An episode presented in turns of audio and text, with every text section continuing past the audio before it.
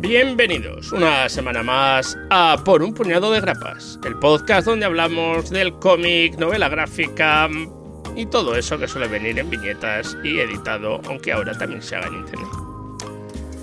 Esta semana es un poco un eh, episodio homenaje a alguien que nos ha dejado hace poco, unas semanas, hace poquito tiempo, de un grande del cómic del cómic de origen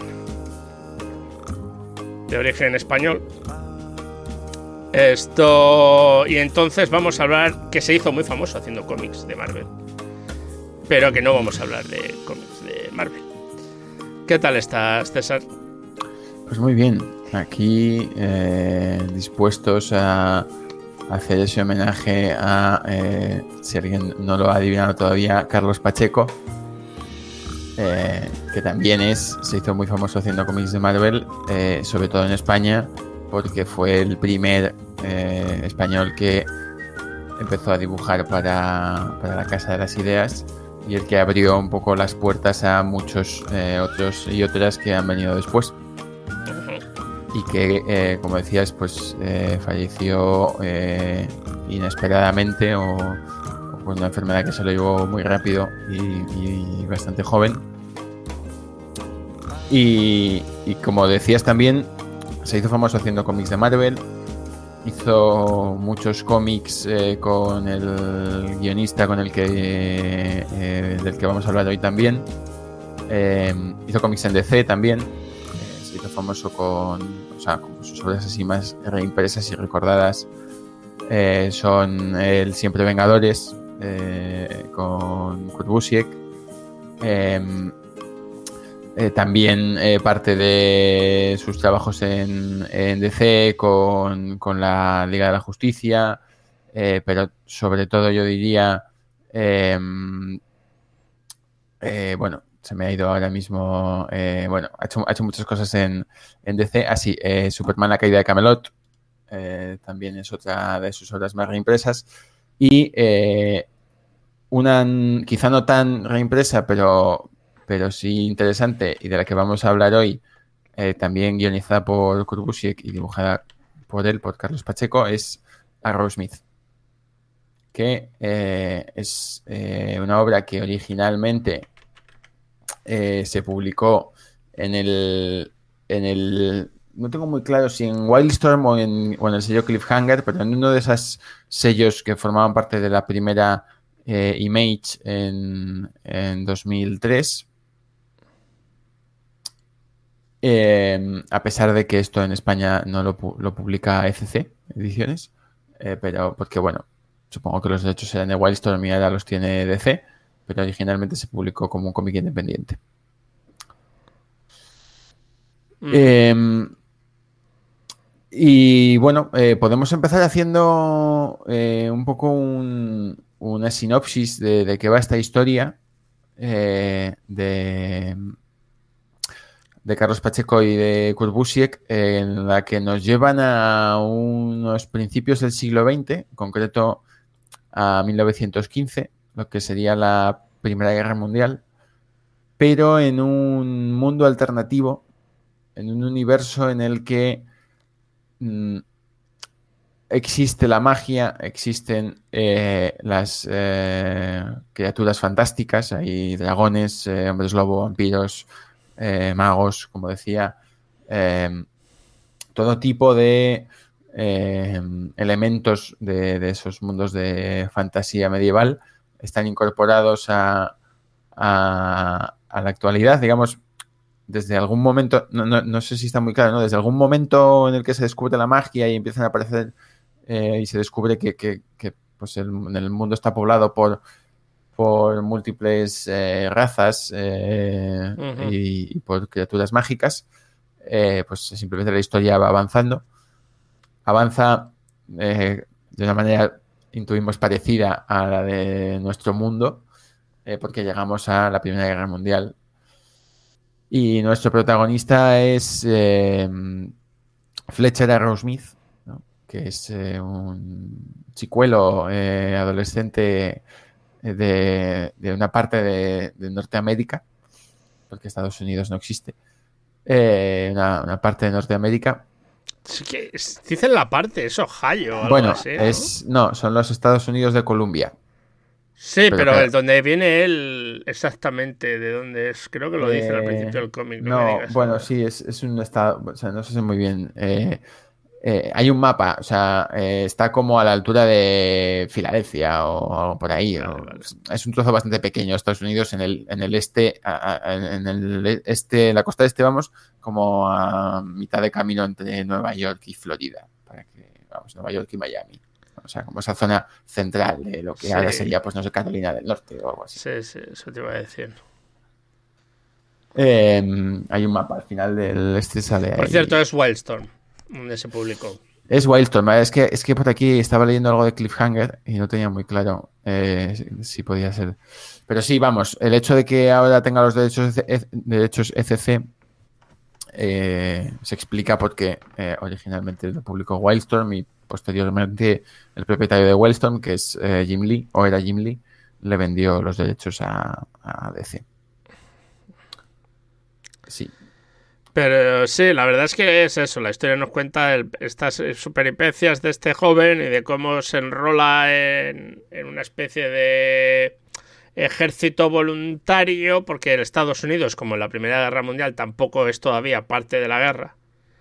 Pero estas, estas voluntarios van a luchar como fuerzas aéreas al, al, a la guerra en Europa, eh, donde los malos no es Alemania, es Prusia, son los prusianos. que había desaparecido el imperio prusiano cuando Alemania estaba en la Primera Guerra Mundial. Bueno, eh, es verdad que aquí eh, cuenta la historia de una manera un poco diferente, Claro, pero bueno, se puede decir que quien mandaba en Alemania en esa época eh, seguían siendo los prusianos, ¿no? sí, sí, bueno, sí, el emperador viene de ahí. Sí, pasa que ya no se llamaba, ya no era Prusia, ya tenía otro nombre, pero bueno. Sí, sí. Esto, pero sí, más o menos es lo mismo en ese aspecto. Y pues es eso, el, el- el- es la etapa de cómo va descubriendo eso en la guerra. Además es, muy curioso, es- él es la Fuerza Aérea, no hay aviones, lo que son son ellos que vuelan gracias a unos dragoncitos pequeños que les dan poder y aprenden a utilizarlos y con ellos vuelan. Sí, yo creo que esta es la parte... Que por eso la portada se le ve ¿no? con, un, con un dragoncito pequeño, en la primera portada que te hace. Hmm. La, mayor parte de, de las criaturas así mitológicas fantásticas que, que aparecen, pues son como más o menos las típicas, ¿no? De eh, que puedes eh, conocer ya de, de otras historias, ¿no? Pero esta parte de cómo vuelan, ¿no? Y cómo el dragón, eh, el, mini dragón este, les da poderes, vamos, les, da, les, trans- les transmite una capacidad mágica. Es, es bastante chula. Mm, No sé si está, no, no está tampoco muy desarrollada, o sea, la historia no va de, de cómo él aprende sus poderes y de cuántos poderes tiene y de... No, no es ese tipo No, de- es, es un poco. Es claro, cómic. es lo que se ve un poco a la hora de. Pues sí que se ve es el cómo les entrenan, ¿no? El. Cuando van al cuartel a enseñarles antes de que les envíen al otro lado, y ahí es donde ves un poco cómo es cómo se funciona el, el volar y tal, pero no es parte de ello. Es como si estás viendo la chaqueta metálica y ves el, en la primera parte de la chaqueta metálica, pues cuando están en el cuartel y están haciendo la formación, ¿de acuerdo? Pues esto viene a ser lo mismo. Eh, a mí también me ha evocado bastantes momentos de la chaqueta A metálica. que sea, que este sí, cómic. es una mezcla entre la chaqueta metálica y senderos de gloria. Sí, sí, sí, sí, tiene eso, como un poco, o sea, al final, eh, sin hacer spoilers, pero bueno, esto es una historia antibelicista, fundamentalmente, o sea, es una historia en la que se habla de la guerra, en la que se habla de, de, de los desastres de la guerra, ¿no? Eh, también Eh, se habla de, se de heroísmo, de aventuras. Cómo ¿no? se nos vende la guerra para qué maravillosa es, pero luego no es lo que se nos vende, todo esto. Hmm. Eh, yo no sé si. O sea, yo, yo sí que he tenido momentos en los que he dudado un poco de cuánto me está gustando esto. O sea, me lo Sí, yo estoy también. leyendo. Yo también. ¿no? O sea, es, es todo bastante esperable. Esto no. Digamos. hay, hay algún giro de guion, los giros están bien hechos, todo está muy bien ejecutado, o sea, eh, la estructura está muy bien pensada, cada número tiene una historia que no se va por las ramas para nada, lo que empieza No lo acaba y, y ya Eso es, está. la manera de contarlo es buena, la, la narración gráfica es muy buena. eh, sí que utiliza un recurso para poder meter captions, que es eh, eh, como las cartas que él escribe cuando está fuera de, de Sí, Estados Unidos. pero con que no están, que no se hacen, se hacen fáciles, o sea, Eso no, no se hace nada porque pesado. además no lo meten todo en una viñeta, las va repartiendo por varias viñetas para que las vayas leyendo Mm. junto con la historia. Yo creo que eso, pues eh, las escenas de acción están bien contadas, eh, son, son chulas, eh, Son rápidas, son, son rápidas. Pero, a pesar de todo, eh, y de que me lo he leído bastante rápido y me ha entretenido, me ha parecido como todo bastante esperable. Sí, o sea, sí, sí. he tenido esos momentos de decir, bueno, es que no, mm, está bien, pero no me está A sorprendiendo. ver, no es nada que no hayas visto en otras películas antibélicas, solo que este tiene el giro este eh, eh, fantástico. Fa- ¿no? fantástico. Sí. Que sí que permite, por ejemplo, que Pacheco, pues, demuestre lo bien que sabe sí. dibujar, gracias a eso, por esas cosas mezcolanzas entre cosas bélicas de la, de la Primera Guerra Mundial con criaturas y todo ello mezclado y envuelto que hacen que sea el dibujo sea bastante espectacular algunas veces. Eh, es verdad que es bastante predecible y, y- y tiene un pequeño bajón, ¿no? Porque al principio estás un poco de, mm, ¿pero esto acelera o no? Es verdad que el final es bastante, ¿cómo decirte?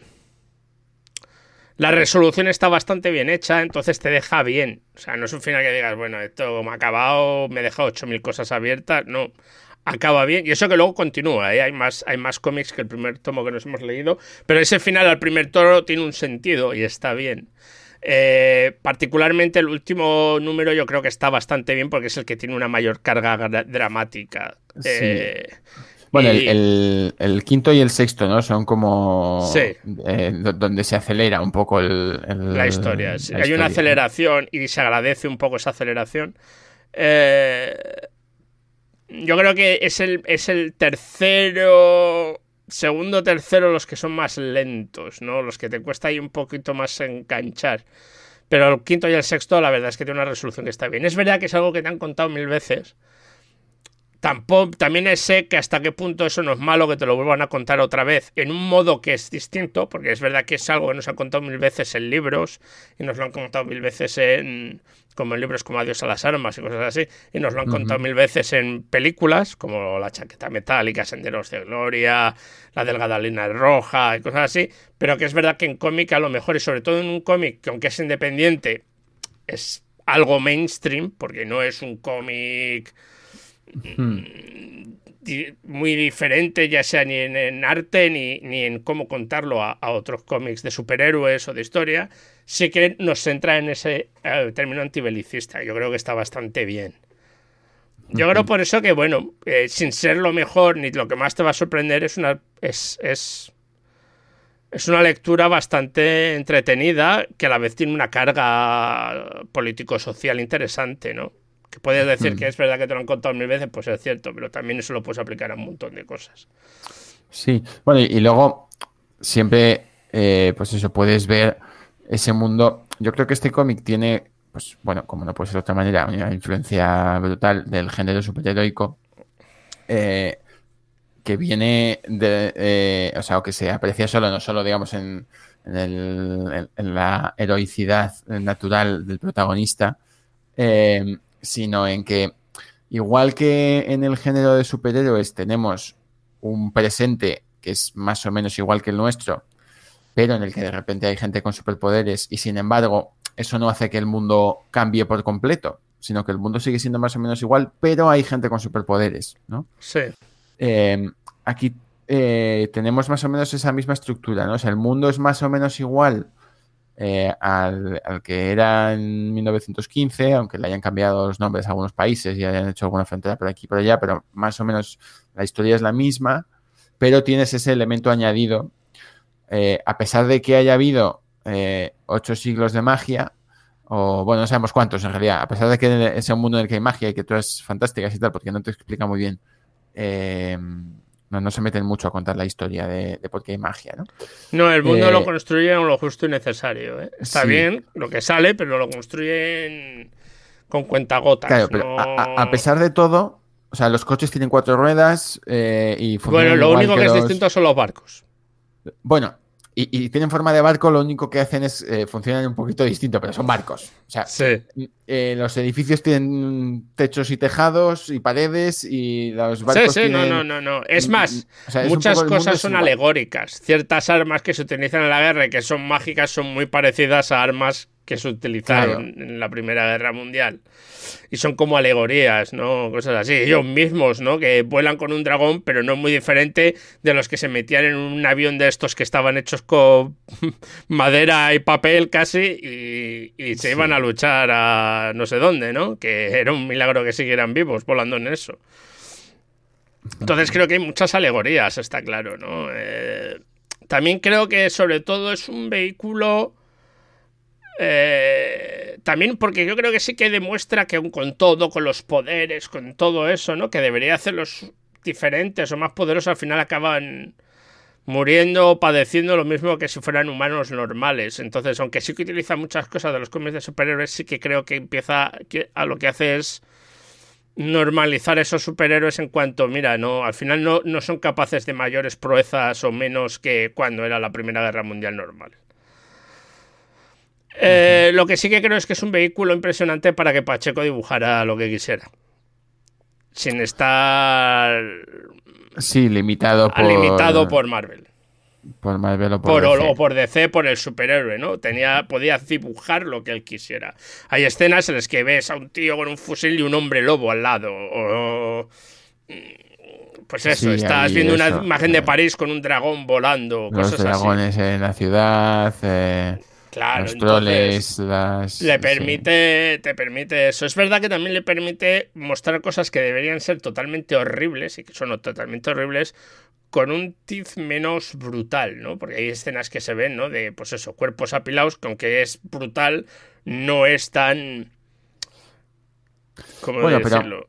Yo, yo creo que sí que consigue eh, un, un cambio de tono entre... Sí, no, eso, cambio de pues, las tono hay, escenas- Pero quiero decir que hay, hay otros cómics que hemos leído donde se ven cosas parecidas que son, como dirían los ingleses, off-putting, ¿no? Que lo lees no es, no es como, tan gore.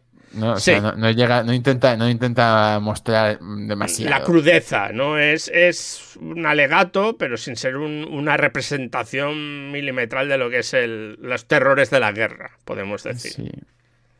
Sí, a ver, el, el- el estilo de Pacheco, eh, yo creo que en este cómic en particular eh, recuerda un poco más que los que hace estrictamente super- los- superhéroes. eh, recuerda un poco más a ciertos, ciertas cosas del cómic europeo. Sí, es mucho cómic más, más, estilizado, más, eh, eh, más, más claro, ¿no? Sí, no, no, no, No es, en muchos casos no es muy distinto a un cómic francés, sobre todo, ¿no? Eh, Sí. O sea, que, que- que no es lo mismo ver a Pacheco haciendo esto que verle dibujando a los X-Men. No tiene que ver. No, claro, claro. Hay mucha menos pose, hay mucha más. eh, Mucho más narrativo. Mucho menos más eso, narrativo, menos posado, muchos, menos, muchos, menos fo- muchos peleas. más, más fondos, muchos más planos no tan pegados, ¿no? Entonces, pues hace que sea. La verdad es que eh, visualmente es, es, es- es que lo abres y dices, mira, es Pacheco.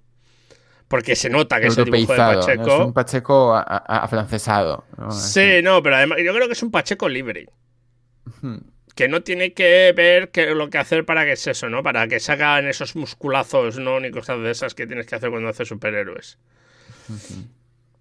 Eh, Pero bueno, es... al fin y al cabo, la influencia en España del cómic era la europea. Luego lo que pasa es que nos fuimos a Estados Unidos para dibujar, ¿no? Sí, Pero Ahora ya la influencia es eh, global. Claro, claro, pero Sí que, eh, bueno, como decíamos, este cómic se publicó originalmente entre 2003 y 2004. Eh, bueno, se publicó en 2003, en 2004 sale la recopilación, me parece. Eh, son seis números, es un arco argumental que empieza y acaba. Eh, luego hay un segundo volumen. pero eso es. eh, eh, ahora en 2022, en concreto en, ene- en enero, se empezó a publicar eh, la, la última, o sea, una nueva, un nuevo arco argumental eh, que eh, en Estados Unidos ha sido publicado ya, que fue eh, el último que escribió Pacheco, que en España todavía no se ha publicado, pero que calculamos que en breve, no sé si está anunciado ya, pero vamos, si no está anunciado, seguro que en breve se publica. Y eso hará también, seguramente, que ECC e reimprima el, o reedite la, el, tomo original, que ahora mismo pues solo se puede comprar de segunda mano o en digital, eh, o si lo tiene alguna librería por ahí de stock, pero que está agotado. Sí, entonces pues bueno, probablemente eso, eh, yo creo que... es más, el segundo tomo se llama Detrás de las líneas enemigas, sí, Behind Enemy Lines. Eso es. El, sí como el primero se llamaba So Smart in the Fine Uniforms, o tan elegantes en sus uniformes eh, bonitos o de o chulos, o como quieras traducirlo. Eh... eh Así bueno, es que en, la, versión española no tiene título, no tiene No tiene segundo. pues es una pena porque el, tiene lo que dice el Source Martin de Fine Unions, además de sonar muy militarista, muy de míralos, qué guapos están, ¿no? Qué guapos están en su. Es, creo que le viene, le viene bien a lo que nos va a hablar ese primer volumen del cómic. Sí, sí, sí. Sí, sí, sí, le pega, le pega. Con un toque ácido así. Sí, sí, sí, porque claro, tiene un doble sentido, ¿no? Está, está bien. Pero sí, es una pena que Pacheco nos haya dejado. Eh, primero porque fue el que abrió las puertas, ¿no? Así como Alan Moore abrió las puertas a los guionistas británicos en el cómic americano. Carlos Pacheco abrió las puertas de los dibujantes españoles al, al cómic americano, ¿no?